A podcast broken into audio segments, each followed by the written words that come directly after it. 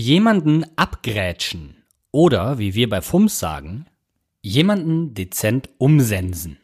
Hüfthoch die Stelzen wegflexen, mal ordentlich die Zierleisten umpinseln. Im Gartencenter Mutterblümchen knicken gehen. Eine Runde Knöchel knattern. Dem Gegner amtlich die Ritze sandstrahlen. Den Erwartungshorizont auf die Grasnarbe beschränken. Mit Schwung den Buß- und B-Tag einläuten. Einen kalten Gang Schienbeingulasch servieren. Dem Dorf-Ronaldo einen Knoten in den Klettverschluss treten. Einen Satz Stollen in den Hacken-Porsche einschrauben. Sozusagen jemanden abgrätschen. F -f -f Fums.